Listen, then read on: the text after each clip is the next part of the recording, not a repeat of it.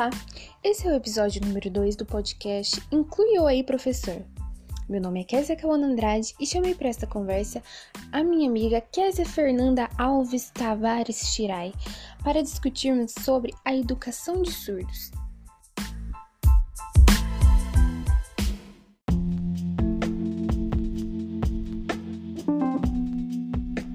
Bom, de acordo com a Lei de Diretrizes e Bases da Educação Nacional, número 9394 de 1996, a educação é um direito de todos, uma educação de qualidade e sem exceção para todos. O Decreto Federal número 5626 de 2005 vem para garantir o direito ao acesso às informações acadêmicas aos alunos surdos, o que quer dizer que a língua brasileira de sinais no Brasil é a Libras e é um direito para todos os alunos surdos.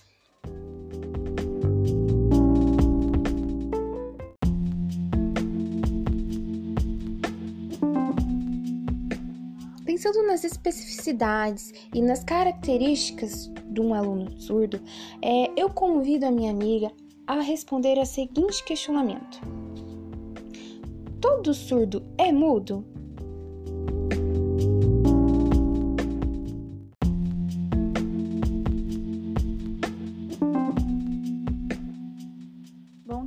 Obrigado pelo convite. É, espero que as pessoas não confundam a gente, né? Que nosso nome é igual. é, mas respondendo a sua pergunta, não. Na verdade, a minoria dos surdos também são mudos. Muitas pessoas surdas não falam pelo porque não aprenderam a falar, pelo fato de não terem contato auditivo, né? Porém, existem os surdos oralizados, que desenvolveram a fala por conta de um trabalho com fonoaudióloga. Sendo assim, o termo surdo-mudo tem sido encarado pela cultura surda como um erro social devido à falta de conhecimento do real significado das duas palavras.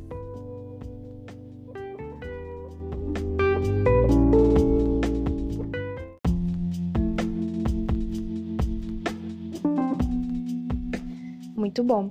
Então, só para concluir, a expressão surdo-mudo não existe, é uma expressão errônea e que a gente deve anular do nosso vocabulário. Muito bom. É, já engaixando nesse mesmo assunto, eu queria te fazer uma pergunta, Késia. É, qual a diferença entre surdez e deficiência auditiva? Podemos dizer que e podemos associá-las à congênita e à adquirida? Como?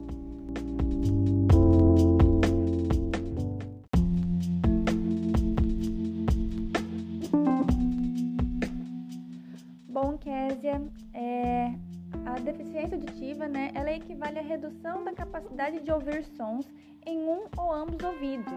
É, pessoas com a perda auditiva, ela pode variar de leve a severa, que se enquadram no grupo com deficiência auditiva.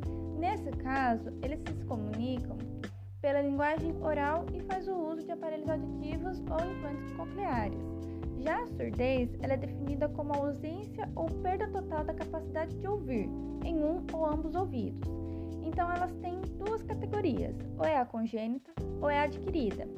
A congênita ela está ligada à hereditariedade, ou seja, que vem já dos seus ancestrais. É, como pode surgir com viroses maternas, é, doenças tóxicas durante a gestação já adquirida, ela é uma predisposição, é, por, ou pode ser por exposição a sons impactantes, ou meningite, é, ingestão de vários remédios tóxicos e entre outros.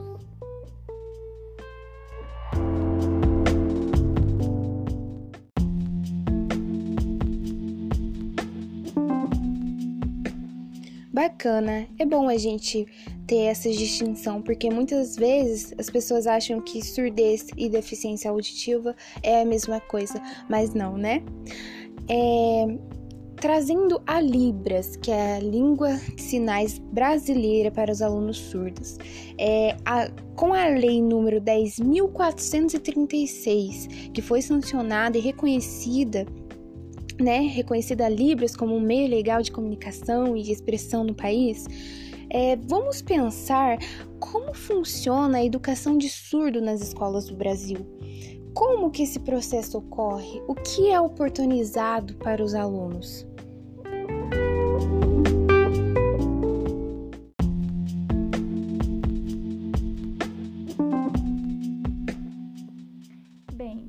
Educação de surdos no Brasil funciona por meio do ensino bilíngue ou escolas inclusivas, que permite ao aluno surdo com deficiência auditiva o contato com a, a Libras, né, como você mesmo disse, língua de sinais brasileira, tendo auxílio de professores e intérpretes como mediador, incluindo esses alunos não ouvintes com alunos sendo ouvintes. Já na escola bilíngue, tem como objetivo a primeira língua ser a de sinais, introduzindo a língua portuguesa como segunda língua. Essa modalidade permite que os alunos ingressam em escolas de ensino que visa a identificação entre os alunos com deficiência auditiva, a cultura surda e assim por diante.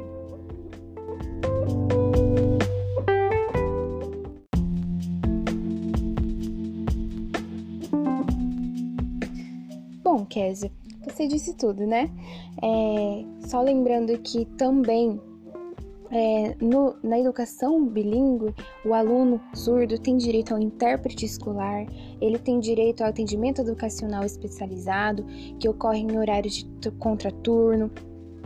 E essas são é, as oportunidades oferecidas para os alunos surdos no Brasil.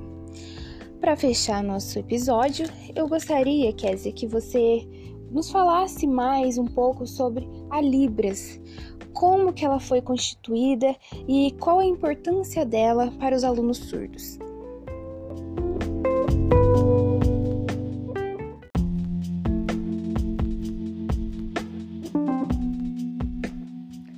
Pois bem, a Libras ela surgiu em 1857 com a fundação do Instituto dos Surdos e Mudos, que foi considerado a primeira escola para surdos aqui no Brasil. É, a importância da utilização dessa linguagem é mais para comunicação, né? Ela faz a gente refletir sobre a importância do uso da Libras, dessa linguagem, não somente para os deficientes auditivos, mas como para a família, a sociedade, né?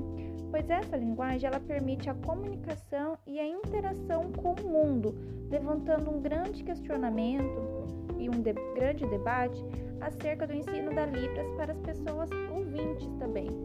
Então, com isso, eu quero encerrar esse nosso podcast. Espero que vocês tenham gostado, que tenha acrescentado os conhecimentos de vocês e nos encontramos no próximo. Tchau! thank you